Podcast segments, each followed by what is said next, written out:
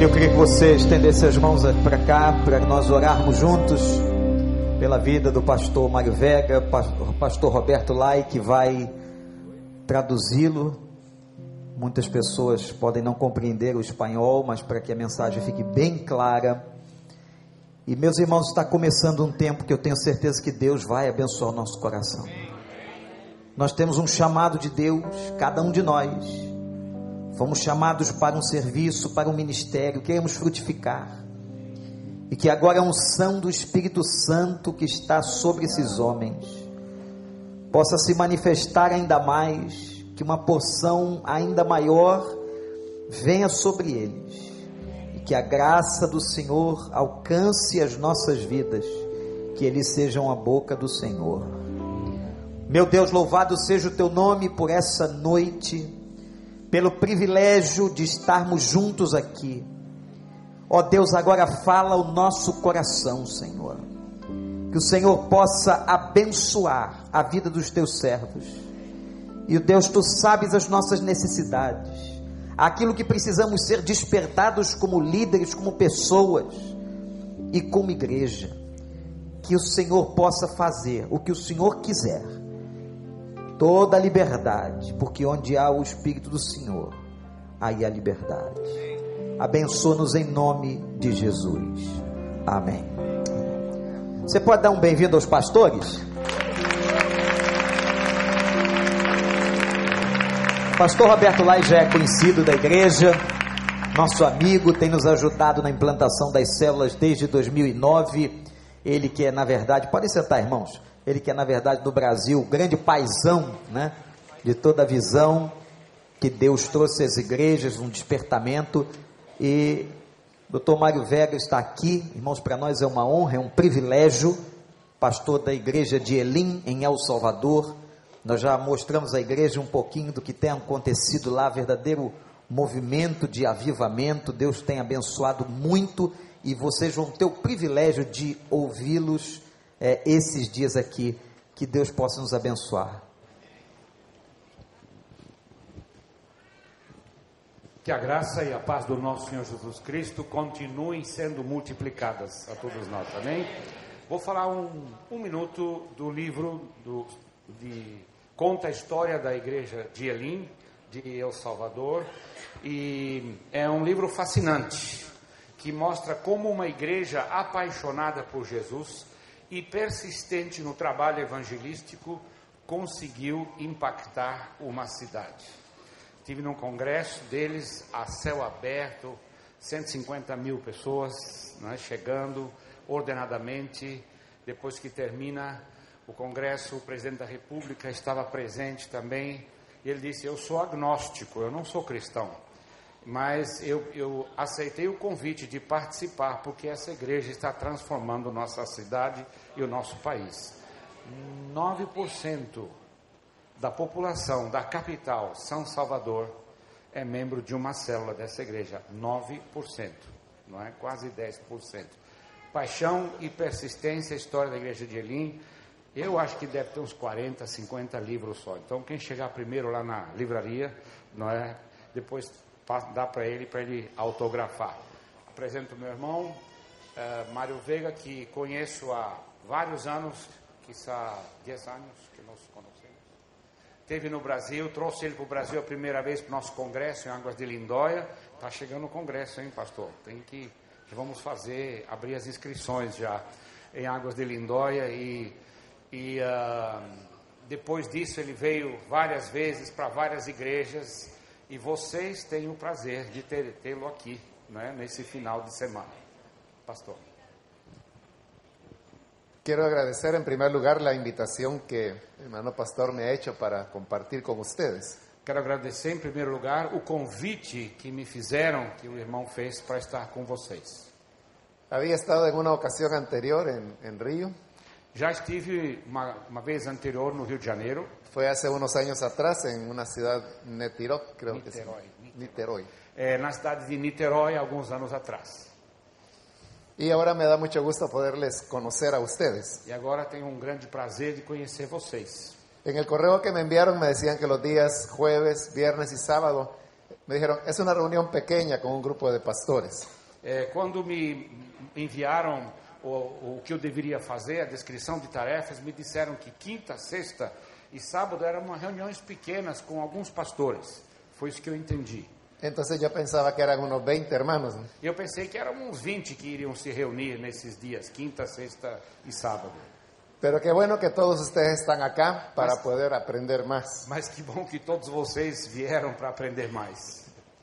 Quiero decirles que vengo de El Salvador, que es el país más pequeño de Centroamérica. Eu venho de El Salvador, que é o menor país da América Central. Estoy casado una sola vez con una sola esposa Casado uma vez só com uma só esposa y solamente tenemos un hijo. e tenho um só filho. Ellos pues están en sus actividades y esa es la razón por la cual vengo solo. ¿no? É, eles têm as suas atividades e é por isso que eu vim só. Este día quiero compartirles un tema y es eh, sobre el valor que tiene que la iglesia pueda ser celular. Quero compartilhar com vocês nesses dias o valor de uma igreja em células. Y para eso quiero partir de un versículo de la Biblia E quero tomar como ponto de partida um versículo da Bíblia que se encuentra en Primera de Corintios en el capítulo 14 que se encontra em 1 Coríntios, capítulo 14, y es del versículo 26 al 31. do versículo 26 ao versículo 31.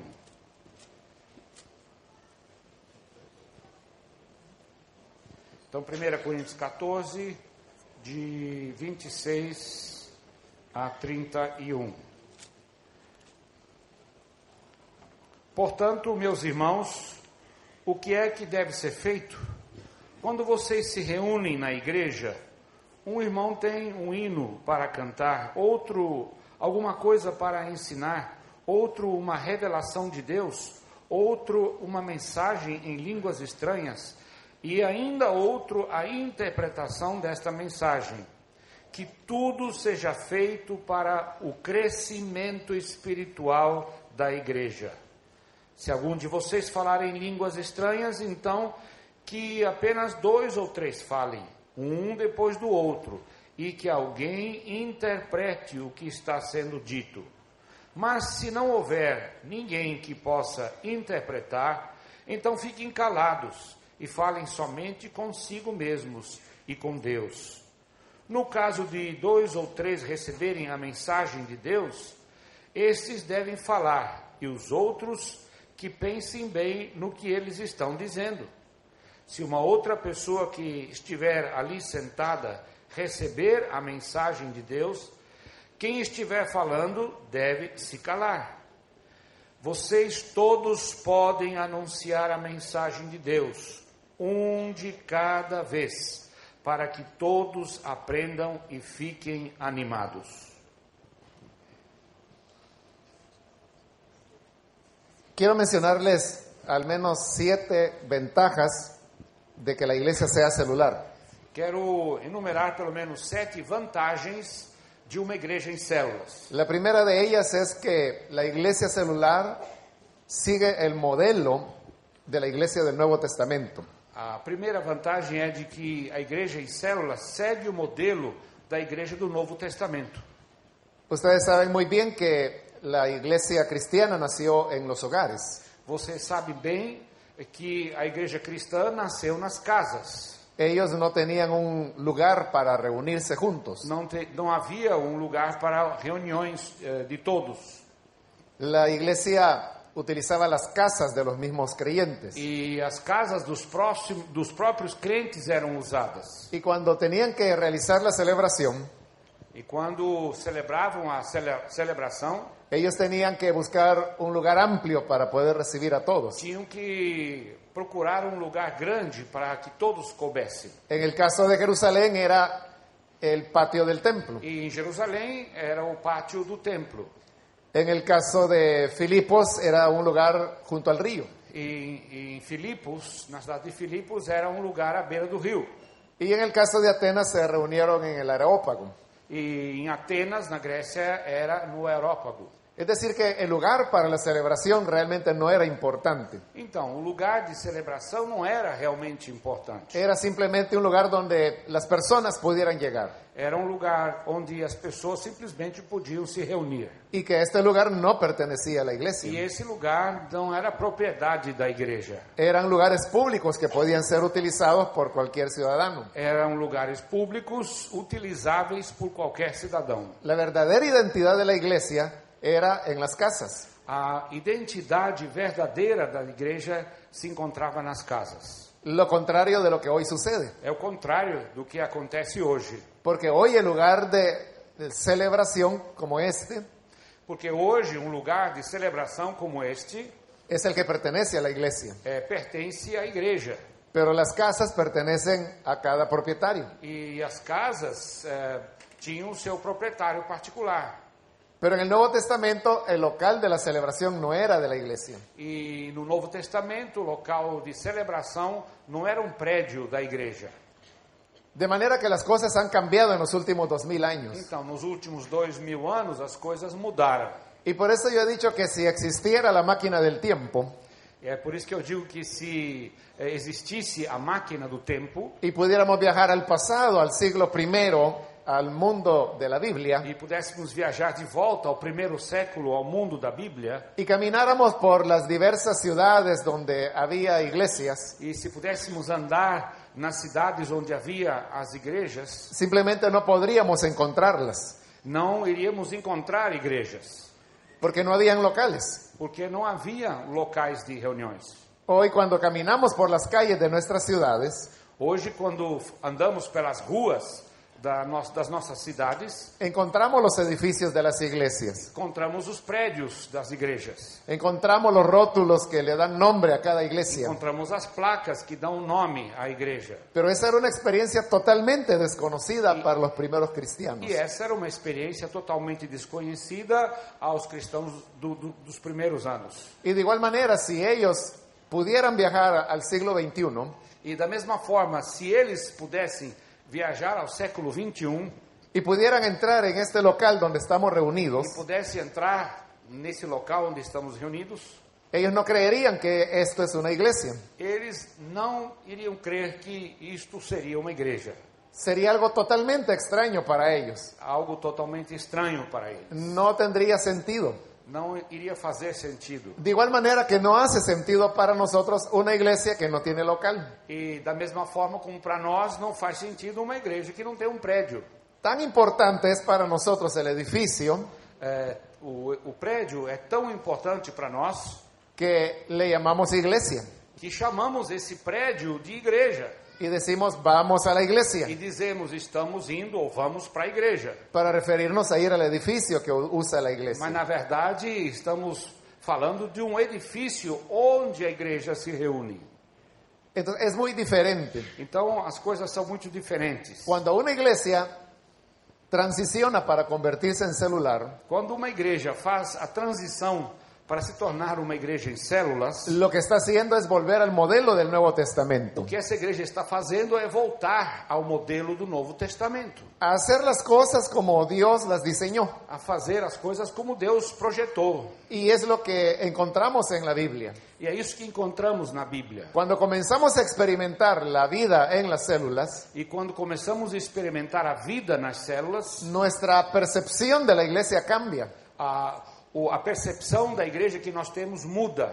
Y al cambiar nuestra percepción también cambia nuestra lectura de las escrituras. E quando muda a nossa percepção, também muda o entendimento das Escrituras. Porque entonces comenzamos a entender las escrituras como realmente deben ser entendidas. Aí começamos a entender as Escrituras como elas realmente deveriam ser entendidas. Y vamos a ver algunos ejemplos de eso. E vamos ver alguns exemplos disto.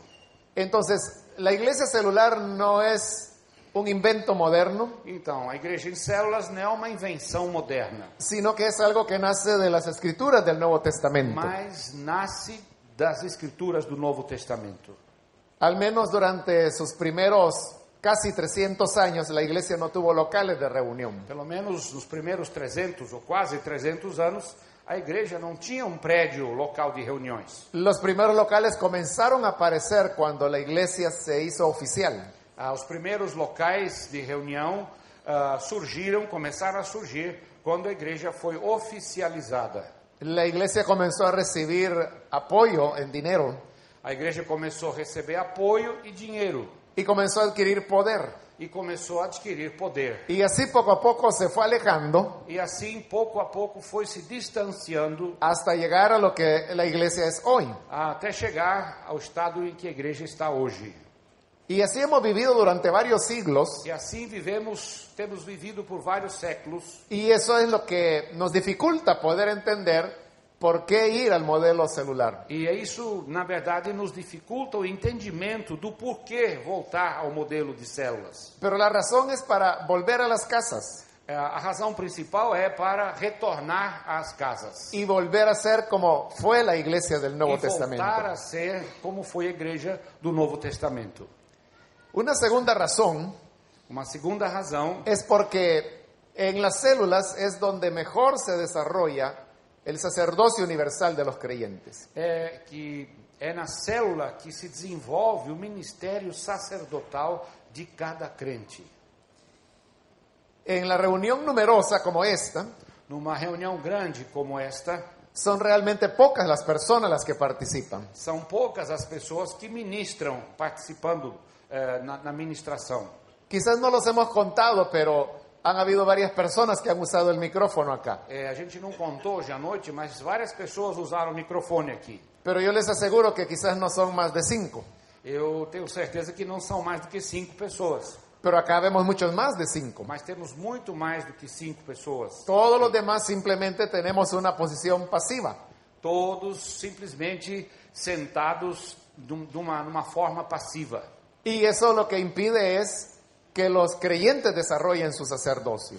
E isso impede que os crentes desenvolve, desenvolvam o seu sacerdócio. Ahora, en las reuniones pequeñas en las casas Agora, nas reuniões pequenas, nas casas, hay tres funciones que se desarrollan. Tem três funções que se desenvolvem ali: Estas son la edificación, a edificação, el evangelismo o evangelismo y la comunión de los unos con los otros. e a comunhão de uns com os outros.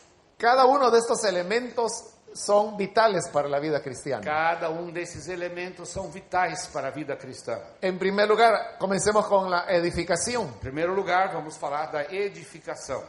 La Biblia dice que debemos edificarnos los unos a los A otros. Bíblia diz que devemos nos edificar uns aos outros. Y esto solamente puede ocurrir en las reuniones pequeñas. E isto só pode acontecer nas reuniões pequenas. Pero lo importante es que ahí cada creyente desarrolla esa tarea. É, e é importante que cada crente desenvolva esta tarefa. No es solamente el pastor el que puede edificar a la iglesia, Não é só o pastor que vai edificar e pode edificar a igreja. sino que somos invitados todos a edificarnos los unos a los otros. Então todos fomos convidados a edificar uns aos outros. Ese es un desarrollo del sacerdocio de los creyentes. Assim se desenvolve o sacerdócio de cada crente. Nadie puede enseñar lo que no sabe. Ninguém pode ensinar aquilo que não sabe. Y por eso es que el que enseña es el que más aprende. É por isso que aquele que ensina é o que mais aprende. Porque para enseñar, él primero tiene que entender y aprender. Porque para ensinar, ele primeiro tem que aprender e entender. Si los cristianos nunca enseñan, Se os cristãos nunca ensinam, su aprendizaje será mucho más lento. o- a aprendizagem deles será muito mais lenta. Pero si el creyente enseña a los demás, Mas se o crente ensina os outros, eso lo obliga a prepararse y a aprender. essa pessoa vai obrigar-se a se preparar e aprender. Y así es como se edifica edificando a los demás. Assim ele se edifica e edifica os outros. Dijimos que también otro componente es el evangelismo. Dissemos que o outro componente é o evangelismo. En el evangelismo aprendemos a traer a otros a Cristo. No evangelismo aprese- aprendemos a trazer os outros para Cristo, a presentarles el mensaje del Evangelio. apresentar a elas, essas pessoas, a mensagem do Evangelho. Es una presentación no solamente de palabras, Não é uma apresentação só de palavras. sino que también es una presentación con la vida de la persona. Também a vida da pessoa apresenta o Evangelho. De manera que el evangelismo nos impulsa a llevar una vida más apasionada por Cristo. Então, o evangelismo, na verdade, nos impulsiona, nos força praticamente a levar uma vida mais apaixonada por Cristo. Y eso eleva el nivel de espiritualidad de la iglesia, E isso eleva o nível espiritual da igreja, porque la iglesia está desarrollando el sacerdocio universal. porque a igreja está desenvolvendo o sacerdócio universal. El otro elemento es el de la comunión. O outro elemento é o da comunhão. Esto significa la fraternidad que debe haber entre los cristianos. Isso significa o amor fraterno que deve haver entre os cristãos. La iglesia de los primeros años A igreja dos primeiros anos, comían juntos todos los días. eles tinham refeições, comiam juntos todos os dias. Es lo que dice la escritura, que todos los días se reunían y comían con alegría de corazón. É o que a palavra diz, a escritura diz todos os dias se reuniam, diariamente se reuniam e, co- e tomavam as refeições juntos. Era como una familia, Era como uma família, porque uno come todos los días con la familia. porque a gente come com a família todos os dias. Pero acá era la iglesia comiendo juntos todos los días. E aqui o caso era que a igreja, os membros comiam juntos todos os dias. El nivel de comunión entonces era muy, muy intenso. O nível de comunhão era muito intenso. En la comunión podemos edificarnos los unos a los otros. E du- durante ou tendo esta comunhão, edificamos uns aos outros. En la medida que una iglesia se vuelve más numerosa, À medida que a igreja vai crescendo em número, cada vez es más difícil que nos conozcamos. é mais, cada vez fica mais difícil que a gente se conheça. Es imposible poder conocer a todos los miembros de una iglesia numerosa. É impossível conhecer todos os membros de uma igreja grande. Hace eh, unos cuatro días Há uns quatro dias, eh, nos visitaron unos hermanos de Sudamérica en El Salvador eh, tivemos a visita de um, alguns irmãos da América do Sul lá em El Salvador. y yo los fui a recoger al aeropuerto y los llevé al hotel. E eu busquei eles no aeroporto e os levei ao hotel. Y mientras ellos estaban ingresando al hotel, E enquanto eles estavam entrando no hotel, llegó una señora joven y me saludó chegou uma senhora jovem e me cumprimentou y se puso a platicar conmigo. e começou a falar comigo. Y ella me hizo algunas preguntas y yo se las respondí. E, e ela fez algumas perguntas e eu as respondi. Luego ella se despidió y se fue. E logo ela se despediu e foi. Y uno de los hermanos que había yo llevado E um dos irmãos que eu tinha acabado de trazer llegó y me preguntó quién es ella. eh, chegou e me perguntou quem é ela. Y yo le dije, no sé. E eu disse, não sei. Entonces, ¿Y cómo es que está hablando con ella? Me dijo. Como é que o senhor estava falando com ela? Es que yo no sé quién es ella, pero ella sabe quién soy yo. Aí eu disse, eu não sei quem ela é, mas ela sabe quem eu sou. Y me- entonces es una miembro de su iglesia, me dijo. Então ela- ele falou, é um membro da sua igreja. Probablemente, le dije yo, no le pregunté, pero supongo que sí. Aí eu disse, provavelmente seja sim um membro da minha igreja, mas não lhe perguntei, não perguntei a ela. Y me dijo, ¿y esto le ocurre a menudo? E, e ele disse, isso acontece muitas vezes aos- ao irmão? Y yo le dije, casi todos los días. Eu digo a ele quase todos os dias. Encuentro personas que me saludan y no sé quiénes son. e encontro pessoas que me cumprimentam e eu nem sei quem são, Porque la iglesia ya tiene el tamaño de una ciudad. porque a igreja já tem o tamanho de uma cidade Y es muy difícil poder conocerlos a todos. e é muito difícil conhecer todo mundo. Entonces, ¿cómo puede una iglesia numerosa tener comunión? Então, a pergunta é como é que uma igreja grande pode ter comunhão? La única manera es con las reuniones pequeñas. A única maneira é através das reuniões pequenas, do grupo pequeno. Cuando una persona llega a una iglesia numerosa, Quando alguém chega numa igreja grande, piensa que estará en el anonimato mucho tiempo. e essa pessoa pensa, bem, aqui eu sou um anônimo há muito tempo, por muito tempo. Si esa no es una iglesia celular, sí pasará anónimo. E se essa igreja não for uma igreja em células, essa pessoa ficará no anonimato por muito tempo. Pero si es una iglesia celular, no pasarán más de dos semanas cuando ya conocerá a otras personas. Mas se for uma igreja em células, não passa de duas semanas e ela irá conhecer outras pessoas. Porque la comunión es otro de los aspectos del sacerdocio universal de los creyentes. Porque a comunhão de uns com outros é, é outro aspecto do sacerdócio universal dos crentes. El movimiento celular moderno O movimento de células moderno comenzó con el pastor Cho en Corea. começou com o pastor Cho lá na Coreia. Y el problema es que la iglesia del pastor Cho es la más numerosa en el mundo. E o- a igreja do pastor Cho é a maior igreja do mundo. Y digo que fue un problema porque las personas relacionaron células con crecimiento numérico. E, e era uma igreja em células. Então as pessoas che- concluíram de que f- eram as células que faziam a igreja crescer e ser a, a- a maior do mundo. Entonces vino un pensamiento que hasta el día de hoy perdura, E eh, então a conclusão desse pensamento permanece até hoje. y es que si una iglesia celular se convertirá en una mega iglesia. É, e o pensamento é de que se nos tornarmos uma igreja em células, seremos uma mega igreja. Pero realmente eso no es verdad. É, em- não é verdade? La mayor parte de iglesias celulares no son mega A iglesias. maior parte das igrejas em células não são mega igrejas. Hay iglesias celulares de todo tamaño. Temos igrejas em células de todos os tamanhos.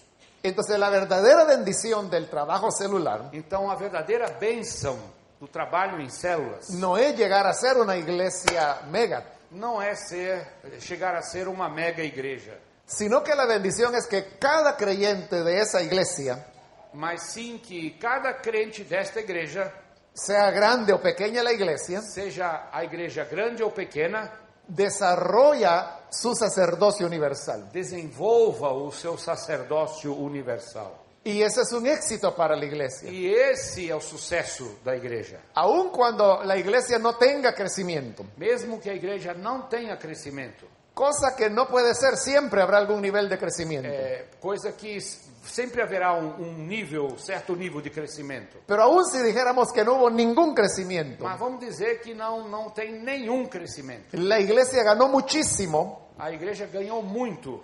cuando cada creyente fue capaz de desarrollar su sacerdocio. Já tem um grande lucro quando cada crente desenvolve o seu sacerdócio. La tercera razón A terceira razão de por qué es una bendición la iglesia celular do porquê a igreja em célula ser uma bênção es que así los creyentes pueden ejercitar los dones del Espíritu. é que os crentes podem exercer e exercitar os dons do Espírito Santo. Cada uno de nosotros tenemos un don. Cada um de nós tem um dom. Aquel que se pregunta, ¿cuál es mi don? Aquele que tem uma dúvida e faz a pergunta: qual é o meu dom? Es porque no ha tenido todavía la oportunidad de desarrollarlo, de ejercitarlo. É, ele- ele não sabe qual é o seu dom porque não teve a oportunidade de desenvolver o seu dom. En el pasaje que hemos leído, E n- nesse texto que nós lemos, ahí se nos habla de cómo eran las reuniones en la iglesia. é um relato de, que, de como eram as reuniões na igreja. Es como una ventana en el tiempo que nos permite ver cómo fue la iglesia al principio. É, é, aqui tem como se fosse uma janela do tempo que nos permite olhar para dentro de como foi a igreja daquele tempo. Pero hay que tener cuidado de un peligro. Mas tem um perigo que, do qual temos que nos tomar cuidado. Y es que cuando ahí habla de iglesia, Quando fala de igreja aqui, no pensemos en un edificio como este, não vamos pensar num prédio como esse. porque eso no existe en el Nuevo Testamento. É inexistente no Novo Testamento essa ideia. Cuando se habla de iglesia, Quando aqui se fala de igreja, se habla de la reunión en las casas. está se falando aqui da reunião nas casas. Entonces, es una ventana en el tiempo para ver cómo era la célula en la iglesia primitiva. Então, esse texto nos oferece uma janela do tempo para darmos uma espiada de como era a reunião da igreja daquele tempo. ¿Y qué vemos a través de esta ventana? E o que é que a gente vê através dessa janela? Dice que cada uno tiene himno, Ah, aqui diz que um tem um hino, enseñanza, revelación, Outro tem ensinamento, revelação, mensaje en lenguas, interpretación, mensagem em línguas, interpretação. habla de los profetas también, Fala dos que dos profetas que distribui a mensagem de Deus. pero una cosa queda muy clara, Mas uma coisa ficou, mu- fica muito clara, y es que en las reuniones de las casas había una alta participación de las personas. é que na, re- a clareza aqui, a coisa que ficou clara é que nesta reunião há uma grande participação das pessoas que estão se reunindo na casa. Cada quien hacía algo diferente, Cada um que se reunia fazia algo diferente pero todos hacían algo. e todos faziam alguma coisa. Lo que hacían era desarrollar el don O que que Eh, les estava pertenecía. acontecendo é que eles estavam desenvolvendo o dom que eles tinham. El mismo Pablo escribe ahí de que hay un orden para el ejercicio de los dones. E aí o Paulo também escreve eh, aqui descreve uma ordem para o exercício dos dons. Cuando habla de las lenguas, dice que deben ser dos o tres. Quando fala de línguas, ele diz que deve ser dois ou três. Y en el versículo 29, cuando habla de los profetas, dice que también deben ser dos o tres. E no caso, no versículo 29, dos profetas ou dos que recebem a mensagem de Deus, também devem ser dois ou três. Es decir, que hay un número limitado de participaciones en los dones del Espíritu. Então, há um número limitado aqui de, de participantes eh, dos dons do Espírito. Pero esa limitación se vuelve aún mayor Eh, essa limitação eh, se torna maior cuando la trasladamos a la celebración. quando eh, aplicamos isto à celebración de um grande número de pessoas. Porque entonces hay muchas personas Porque tem muita gente, Pero solamente dos o tres podrán hablar en lenguas, mas somente dois ou três podem falar em línguas, solo dos o tres podrán profetizar, somente dois ou três podem receber a mensagem de Deus ou profetizar. quizás solo uno podrá cantar un himno, Talvez só um poderá cantar um hino, uno podrá enseñar. um pode ensinar. ¿Y qué hacen las demás personas? E que as out- o que é que fazem as outras pessoas? Simplemente tener una actitud pasiva, Eh, elas têm uma atitude passiva, solamente son oyentes. são ouvintes somente. Y es como cuando no se ejercita un músculo. É, e acontece o mesmo de- do, do que quando não se exercita um músculo. El músculo se atrofia. Esse músculo fica atrofiado. Y si no se ejercitan los dones, estos se atrofian E se también. não exercitamos os nossos dons, eles também se atrofiam. Entonces cuando las personas preguntan, ¿y cuál es mi don? E quando as pessoas se perguntam qual é o meu dom, Creen que no tienen ninguno. é, creio que não tenho nenhum dom. Pero en, este, en estos capítulos de Corintios, Mas neste capítulo de Coríntios, Pablo dice que el Espíritu Santo ha repartido a cada uno. Paulo diz que o Espírito Santo, que o Espírito Santo repartiu os dons a cada um, de acuerdo a su voluntad. de acordo com a vontade dele. Pero dice cada uno. E a expressão aqui é cada um. No es un grupo selecto de personas, Não é um grupo seleto de pessoas, sino que es para todos los creyentes. mas é para todos os crentes. Entonces, ¿cómo pueden los creyentes desarrollar y ejercitar sus dones? Então, como é que os crentes podem desenvolver e exercitar os seus dons? Solo puede ser en las reuniones pequeñas. Só podem ser, na, só pode ser nas reuniões pequenas. Esto significa que los creyentes son más sanos en una iglesia celular. Isso significa que os crentes são mais sadios numa reunião de célula. y bendicen más a otras personas. E, es- e esses crentes abençoam mais as outras pessoas. Porque Pablo está insistiendo aquí que el propósito de los dones es la edificación. Porque Paulo diz aqui que o propósito dos dons é a edificação. A mayor intensidad en el ejercicio de los dones, A maior intensidade no exercício dos dons, mayor edificación para la iglesia. maior é a edificação para a igreja. La iglesia es más fuerte y más sana, A igreja se torna mais forte, mais sadia, se desarrolla mucho más. se desenvolve muito mais. Entonces, para que los creyentes puedan ejercitar sus dones, Então, para que os crentes possam exercitar os seus dons, se debe ir a las casas, a las reuniones pequeñas. devemos ter as reuniões pequenas nas casas. Paso ahora a la cuarta razón. A quarta razão agora Está muy relacionada con la anterior. é, está bem relacionada com a anterior. Y es que una iglesia celular generará más obreros. Uma igreja em células, ela gera mais obreiros, Porque las personas desarrollan más sus dones. porque as pessoas desenvolvem mais os seus dons. Y los dones son las herramientas que Dios ha dado a cada creyente E os dons são as ferramentas que Deus deu a cada crente para edificación de la iglesia. para a edificação da igreja. El carpintero que utiliza el martillo y el serrucho con más frecuencia O carpinteiro que usa o martelo e o serrote com mais frequência es el que mejor trabaja la madera. é aquele que melhor sabe trabalhar na madeira. Y quien más ejercita su don E aquele que mais exercita o seu dom es el que llega a ser mejor obrero. é aquele que é, é o que chega a ser um obreiro melhor. Por eso es que la iglesia celular tiene mucha gente capacitada. É por isso que a igreja em células tem muita gente capacitada. Hay iglesias donde es difícil encontrar quien haga ciertas funciones. Ah, tem igrejas que têm grande dificuldade em encontrar pessoas para ah, certas funções. Las personas dicen, no puedo, yo nunca lo he hecho. As pessoas têm uma desculpa e dizem: eu nunca fiz isso, eu não sei fazer.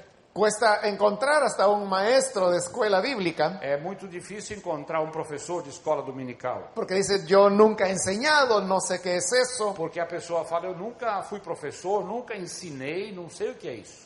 Pero en una iglesia celular, las personas están edificándose el uno al otro. Mas numa igreja em células, as pessoas se edificam umas às outras. Todas las semanas están enseñando. Toda semana há um ensinamento e eles estão ensinando. Siempre están hablando a un grupo de personas. Sempre se fala a um grupo de pessoas. De manera que han desarrollado una capacidad. Então, desenvolveram esta capacidade. Y eso les prepara para la obra del ministerio. E isto prepara essas pessoas para a obra do ministério. Por eso es que en la iglesia celular hay muchas personas dispuestas a É trabajar. por isso que na igreja em células tem muitas pessoas dispostas a trabalhar, Porque han desarrollado sus dones. porque desenvolveram os seus dons. La iglesia celular, entonces, abunda en personas que quieren servir. Então, sobra pessoas que querem servir ou podem servir numa igreja em células. Paso ahora a la quinta razón A quinta razão de por qué es una bendición ser iglesia celular. de por que da pergunta por que é uma bênção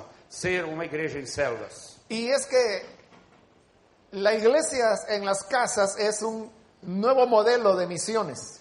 Então, a, a igreja nas casas é um novo modelo de missões. que hoy es muy importante por las condiciones en que se vive en el mundo. Porque isso é muito importante hoje nas condições em que se encontra o mundo. La nuestra es una iglesia que nació hace 39 años A nossa igreja nasceu há 39 anos y nació como una iglesia local, e nasceu como uma igreja local, pero ahora se ha expandido por varios países. agora já se expandiu por vários países, Pero esta expansión no obedeció a una intención de la iglesia de hacerlo. essa expansão é, é, mundial, na verdade, não foi intencional da nossa igreja. Ni siquiera teníamos un plan misionero, E também nem tínhamos um plano missionário, ni siquiera hablábamos de misiones. nem falávamos de missões. Pero lo que ocurrió es que en la iglesia había miles de hombres y mujeres que trabajaban como líderes de células. É, o que acontece é que na igreja havia mil, e- milhares de homens e mulheres que trabalhavam como líderes de células. Es lo que decía anteriormente, que ellos eran ya obreros capacitados. É, foi o que eu disse antes, eles já eram obreiros capacitados. Entonces estalló la guerra civil en El Salvador. Aí veio a guerra civil em El Salvador. Y eso hizo que ahora casi dos millones de personas salieran fuera del E país. isso afugentou 2 milhões de pessoas do país. Entre todas esas personas que salieron, E to, entre todas essas pessoas que saíram, iban muchos de nuestros líderes y lideresas. a, havia muitos líderes da, da, das igrejas. Y ellos llegaron a ciudades donde no conocían, E eles chegavam a cidades onde não tinham conhecimento de nada, principalmente en los Estados Unidos, principalmente nos Estados Unidos, y se fueron a encontrar con iglesias tradicionales, e lá encontraram igrejas tradicionais, donde los miembros juegan un papel pasivo. onde os membros dessas igrejas na verdade, tem uma função, um papel totalmente passivo. y solamente trabajaban dos o tres personas. E somente duas ou três pessoas ministravam. El que dirigía los cantos, el que predicaba, O que dirigia o louvor, os cânticos, o, o que pregava. y la otra persona era la que abría y cerraba la puerta del E a edificio. outra pessoa era que abria e fechava a porta. do- do Entonces, ellos estaban prédio. acostumbrados a la actividad, E eh, nossos membros estavam acostumados a, a atividades. estaban acostumbrados a edificar, a evangelizar y a tener comunión. Estavam acostumados a edificar, evangelizar e ter comunhão. De manera que no pudieron estar en esas iglesias. Então não, con- não aguentaram ficar nessas igrejas. Entonces fueron a hacer lo que sabían hacer. Então o que, que aconteceu? Eles começaram a fazer o que eles sabiam fazer. En sus pequeños apartamentos comenzaron a invitar a las personas E nos seus pequenos apartamentos começaram a convidar as pessoas. y comenzaron a hablarles de E Jesús começaron a falar de Jesus. y comenzaron a multiplicarse. E começaram a multiplicar-se. Y luego eran ya dos apartamentos, Depois dois, che- encheram dois apartamentos. tres apartamentos. Três. Iba subiendo el número de células. E o número de células foi crescendo. Cuando llegaban alrededor de 10 E células, quando chegavam perto de 10 células, entonces ellos rentaban un local então alugavam um local y comenzaban a predicar. e começavam a pregar. Entonces llamaban por teléfono a El Salvador E aí ligavam p- pelo telefone a, a El Salvador. y nos decían, estamos en tal iglesia, somos un, en tal ciudad, somos un grupo de 100 o 200 personas. E nos, nos comunicavam que estamos na cidade tal e tal e somos um grupo de mais ou menos 100 pessoas. Entonces simplemente íbamos y los reconocíamos como iglesia. Então a gente ia lá onde eles, eh, onde eles se reuniam e os reconheciam oficialmente como igreja. Y el que había sido el líder inicial era establecido como pastor. E o que foi o líder do inicial era estabelecido como pastor. Así es como nacieron todas nuestras iglesias en los Estados Unidos. Foi assim que nasceram todas as nossas igrejas dos Estados Unidos. Actualmente tenemos 73 iglesias en los Estados Unidos. Hoje temos 73 igrejas nos Estados Unidos. Y en ninguna de ellas enviamos un misionero para abrirla. E em nenhuma dessas igrejas enviamos um missionário para abrir essa igreja. Todas se abrieron de la manera que lo he descrito.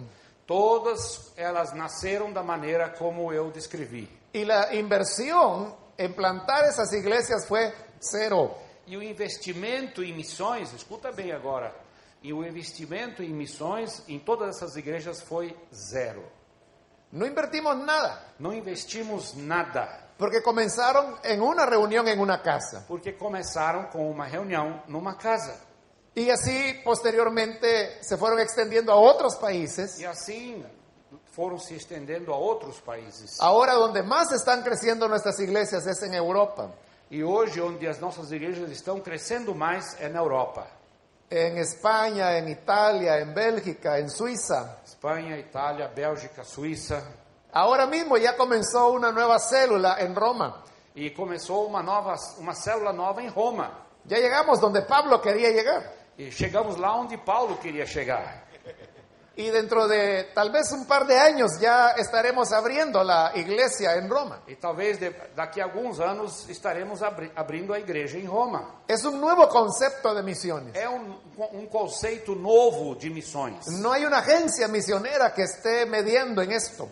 Não, não tem nenhuma agência missionar- missionária que está intermediando isto. Simplemente es volver al modelo del Nuevo Testamento. é simplesmente um retorno ao modelo do Novo Testamento. Cuando Pablo iba a predicar a otra ciudad, Quando Paulo ia pregar em outra cidade, él no recibía un curso de misiones transculturales. ele não fez nenhum curso de missões transculturais, não. Simplemente llegaba a una ciudad, buscaba una casa y comenzaba a enseñar. Ele simplesmente, quando chegava numa casa, pro- numa cidade, procurava uma casa e começava a pregar ali. Eso es lo que permitía que una nueva iglesia naciera. E isso tornava possível o nascimento de uma nova igreja. Y ese es el, el- el método que la iglesia celular tiene para las E misiones. esse é o método missionário das igrejas em células. Ahora, en sexto lugar, Em sexto lugar, Las células también permiten que la iglesia penetre la ciudad. As células também permitem que a igreja penetre na sociedade, na cidade. Las iglesias que no son celulares As igrejas que não são em células, se ubican y desarrollan su actividad en el edificio.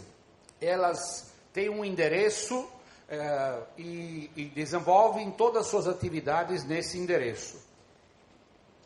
Por su ubicación geográfica, É, e, e- e, na verdade, é por localização geográfica. ellos influyen en el vecindario en el cual la iglesia está. E essa igreja influencia a vizinhança de onde, aonde ela está. Pero más allá de ese vecindario, las personas no saben que existe esa iglesia.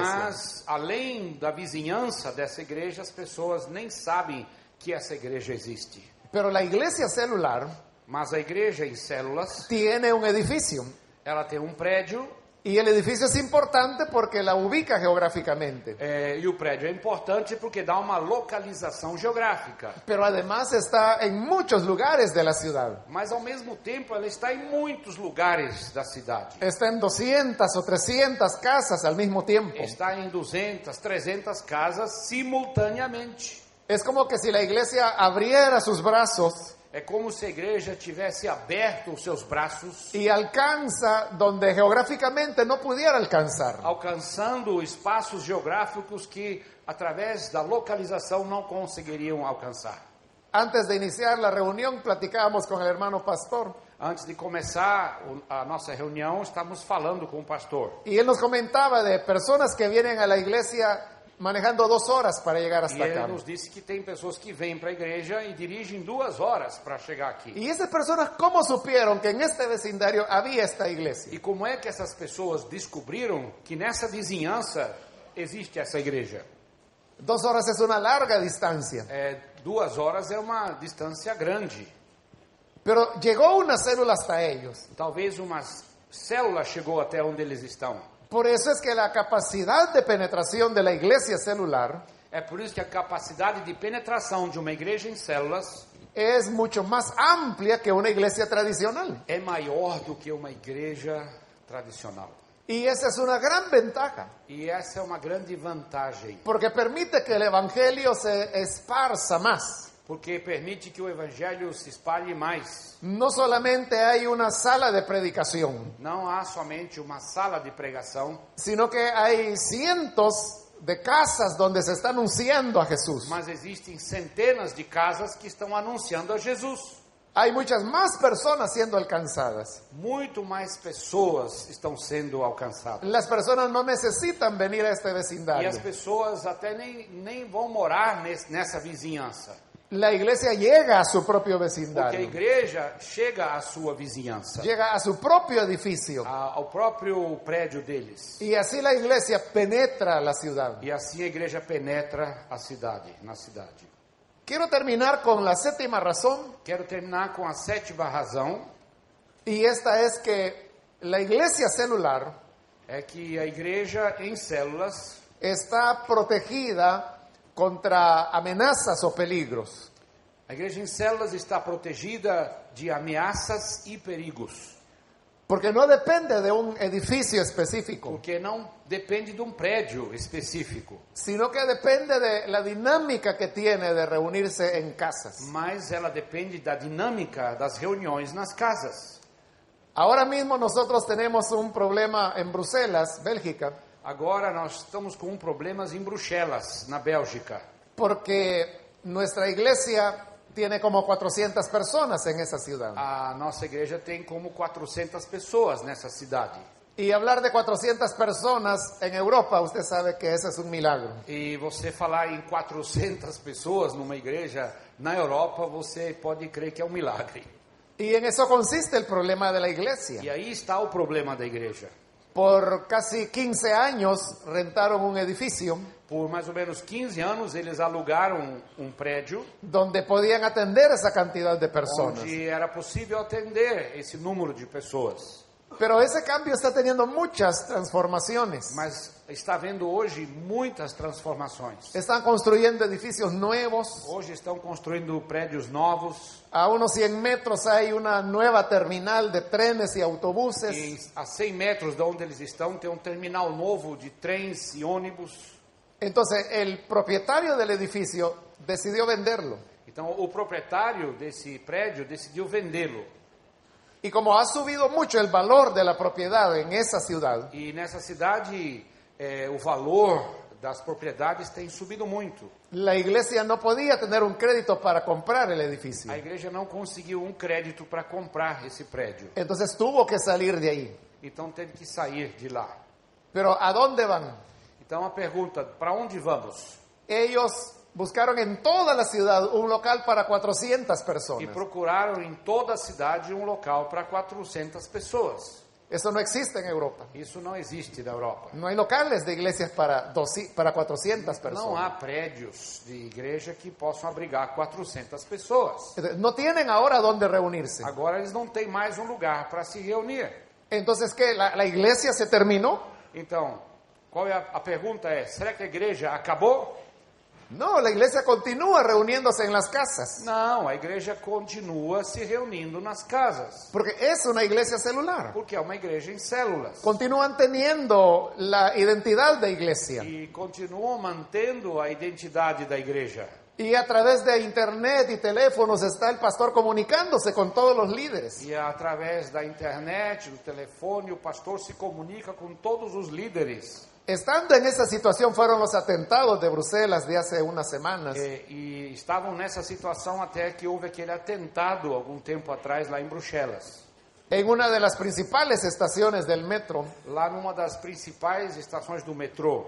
Pero el pastor lo que hizo es que a través de los líderes averiguar cómo estaban los miembros de la iglesia. E ele, na verdade, o que ele fez foi eh, querer saber como estão os líderes e como está a igreja. Y en muy poco tiempo él sabía que todos estaban bien, a nadie le había ocurrido nada. E em pouquíssimo tempo ele soube que todos os membros estavam bem e nada aconteceu a ninguém, Porque la iglesia está conectada a través de las células. porque a igreja está totalmente conectada através das células. Uno podría pensar que quizás es algo remoto que una iglesia se quede sin edificio. Ah, talvez alguém possa pensar: ah, é uma ideia distante, distante, remota que uma igreja não tenha um prédio. Pero a veces pueden haber otras circunstancias. mas às vezes tem outras circunstâncias. En El Salvador nosotros hemos vivido situaciones que le impiden a la iglesia ir a lo- al edificio.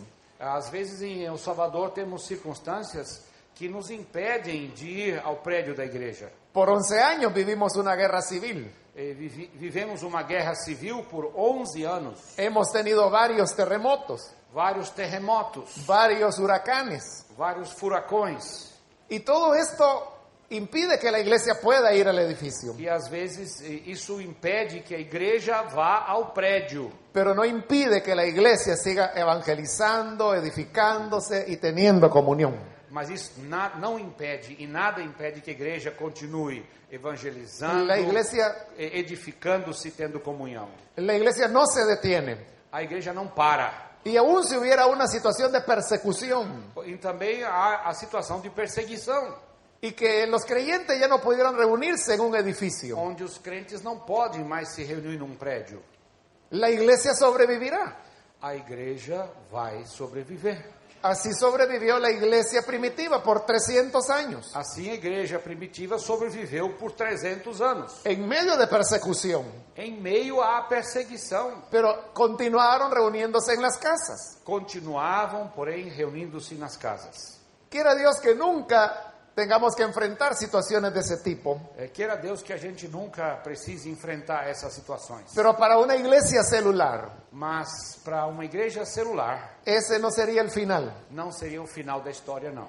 Sería el final para una iglesia tradicional, Seria o fim de uma igreja tradicional.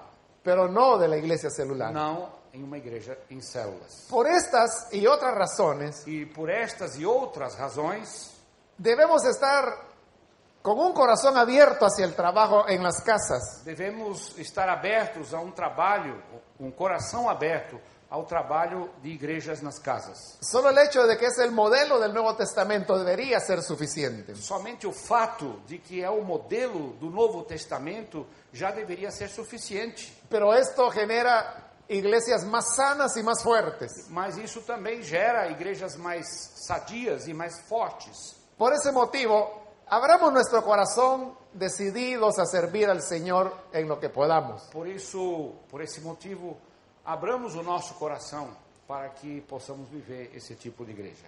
Y podemos orar en este momento para decirle al Señor que estamos dispuestos a servirle. Vamos orar nesse momento para dizer ao Senhor: estamos dispostos a servir-te. Señor, te damos las gracias Senhor, te damos graças porque tu palabra nos ilumina. porque a tua palavra nos ilumina. Y ahora entendemos cómo tú diseñaste la E iglesia. agora entendemos como o Senhor projetou a igreja. Y entendemos que sólo así el creyente alcanza salud E espiritual. entendemos que só é só dessa maneira que o crente desenvolve saúde espiritual. Nosotros queremos ser una iglesia saludable. Queremos ser uma igreja saudável. Y por eso hoy estamos orando a ti. É por isso que agora estamos hoje orando ao Senhor. Ponemos nuestro corazón ante tu presencia. Colocamos o nosso coração na tua presença. Y estamos listos para hacer tu voluntad. E estamos prontos para fazer a tua vontade. No para tener una posición pasiva, Não que tenhamos uma, continuemos ter uma posição passiva, sino la posición que la escritura nos manda. mas sim uma posição que nos manda a escritura. Que seamos activos dentro de tu obra. Que sejamos ativos na tua obra. Gracias por el don que nos has dado a cada uno. Eh, Te agradecemos pelo dom que o Senhor tem dado a cada um. Permítenos desarrollar ese don Permita-nos a desenvolver este dom, para que así seamos mejores obreros. para que sejamos melhores obreiros. Y donde quiera que vayamos, E, e onde quer que a gente esteja, podamos hacer tu obra. pos- podemos fazer, possamos fazer a tua obra. Queremos ser luz en medio del mundo. Queremos ser luz no mundo. En el nombre de Jesús. E no, é no nome de Jesus. Amén. Amém. Amém.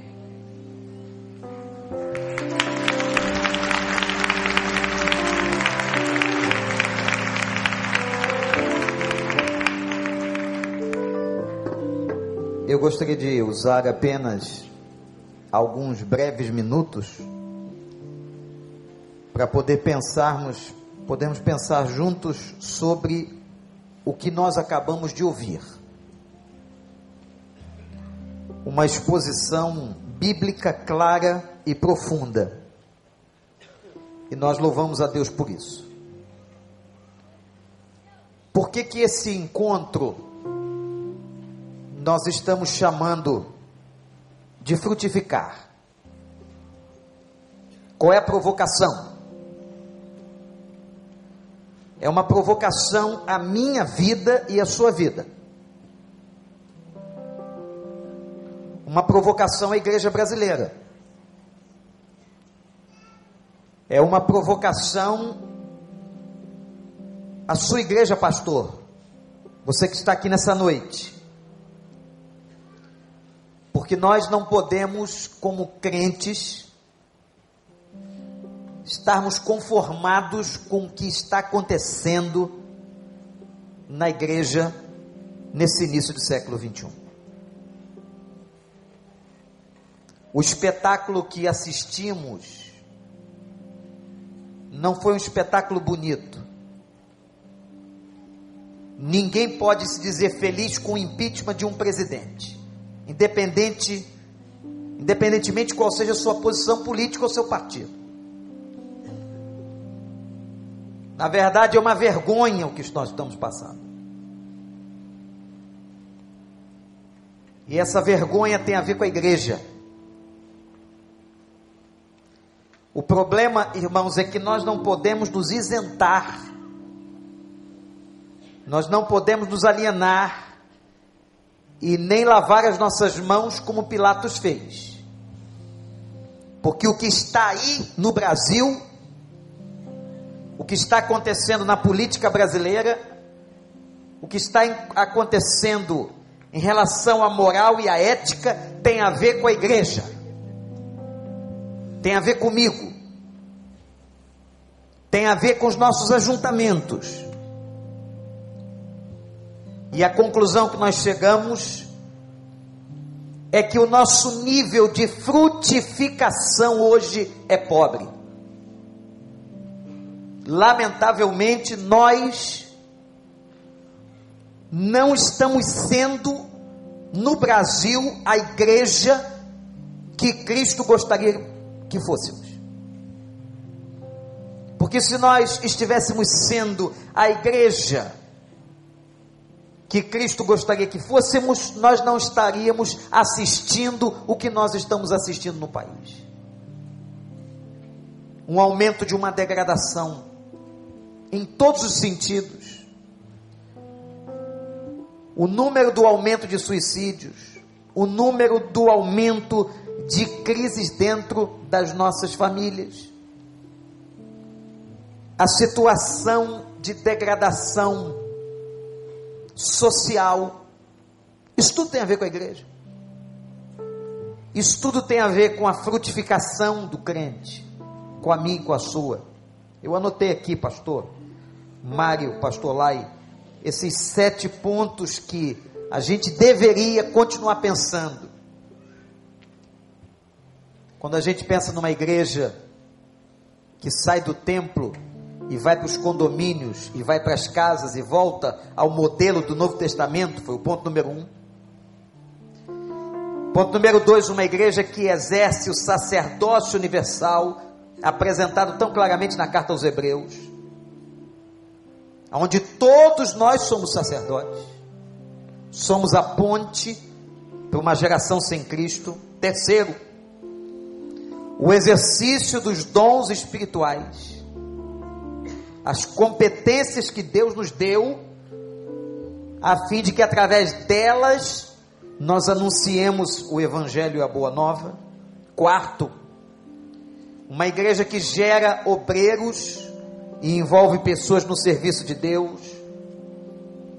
Não é meia dúzia trabalhando numa comunidade de mil, duas ou três mil pessoas. A igreja nas casas, quinto, é um modelo missionário porque ela alcança e não está restrita ao poder evangelístico do pastor local. Mas o povo de Deus entendendo o ID, está todo mundo pregando em todo lugar, em todo tempo. Louvado seja o nome do Senhor. Uma igreja que penetra a cidade. Isso foi fantástico. Uma igreja, em sétimo lugar, que está protegida. Eu já disse aqui de, deste púlpito e falando em outros lugares sobre célula. Por que é que Deus está trazendo a igreja de volta às origens? Porque, meus irmãos, provavelmente,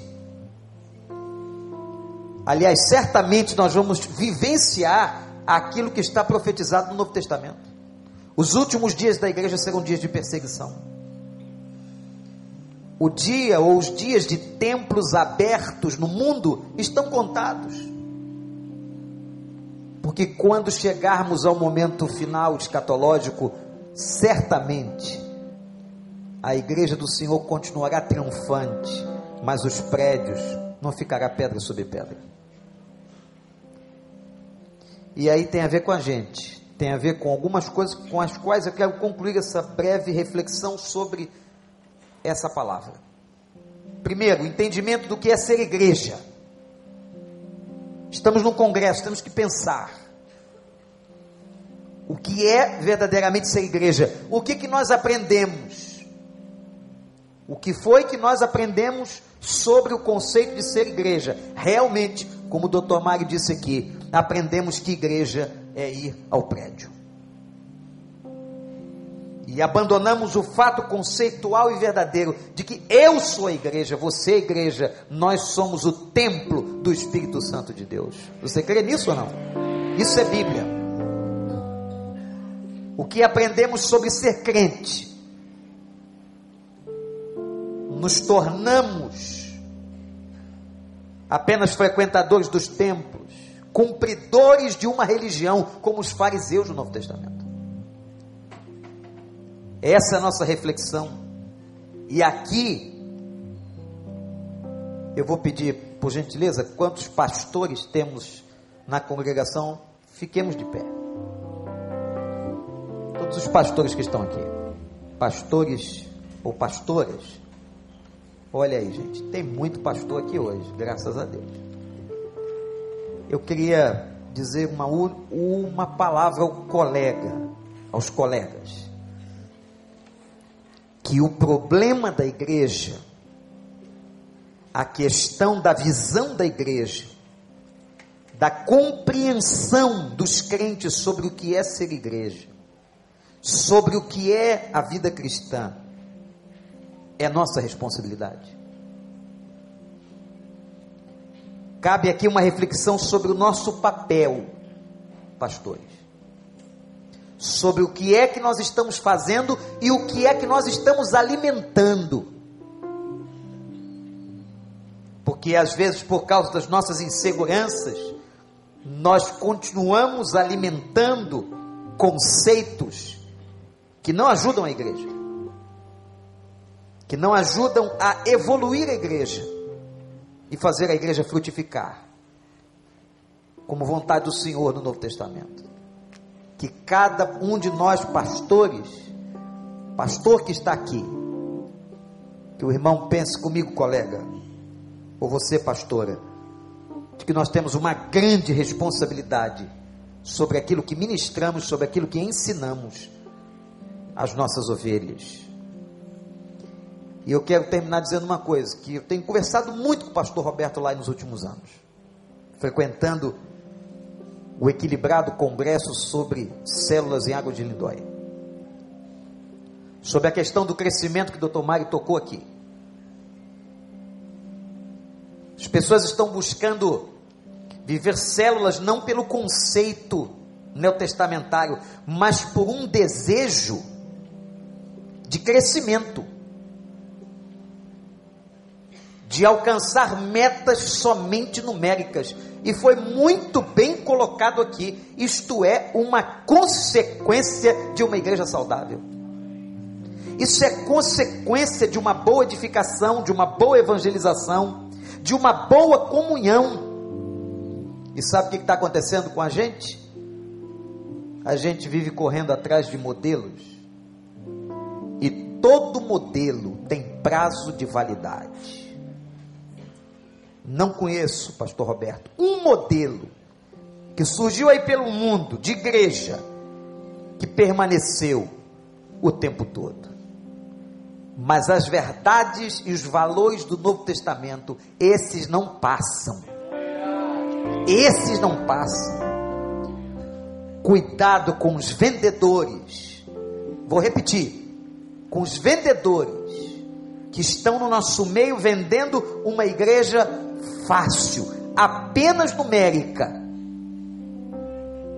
E dizendo para você que ele tem a fórmula. A fórmula está aqui. O crescimento é natural, como dizia Schwartz, de uma igreja saudável. É só viver a simplicidade do Evangelho. Tem gente ficando doente, tem gente abandonando liderança de células, tem gente fechando casas por causa de uma corrida louca apenas atrás de números, enquanto que a transmissão do Evangelho e o crescimento tem que ser algo prazeroso. Você concorda comigo? Vou te contar só um absurdo. Fica só em pé mais 30 segundos. Tem uma, um lugar aí em que as pessoas, quando. Porque o título para alguns é mais importante do que a essência. Pastorado no Novo Testamento é dom. Sabia disso? É um dos dons do Novo Testamento. Um dom do Novo Testamento. Mas tem gente que acha que o pastorado é título de poder. E tem gente que não se conforma com o título de pastor, não. Vai buscando alguma coisa mais, ainda mais pomposa. Pastor é pouco. E uma dessas igrejas, que dava título à medida da conquista numérica, ela prometeu o seguinte: se você alcançar um número tal de células, você é pastor. questão não era mais por vocação, por dom de liderança, não. Era apenas por resultado. E aconteceu um fato muito interessante. Havia um número, não me lembro exatamente, não sei se eram 50 ou 70. Se você tivesse esse número, você se tornaria pastor naquela comunidade. Mas um determinado momento faltaram cinco células para completar o número. Cinco. Então aquele líder que estava prestes a se tornar um pastor, como faltavam cinco, ele pede cinco emprestado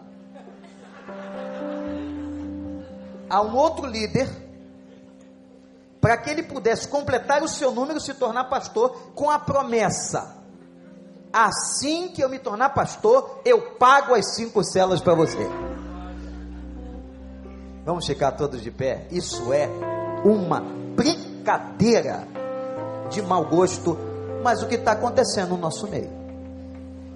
Meus irmãos, o que nós queremos é uma igreja saudável, é uma igreja que frutifique, onde os líderes e os crentes tenham prazer em adorar e liderar, e façam isso porque o Novo Testamento está nas suas veias, para a honra e glória do Senhor. A Ele seja dada toda honra, toda glória e todo louvor.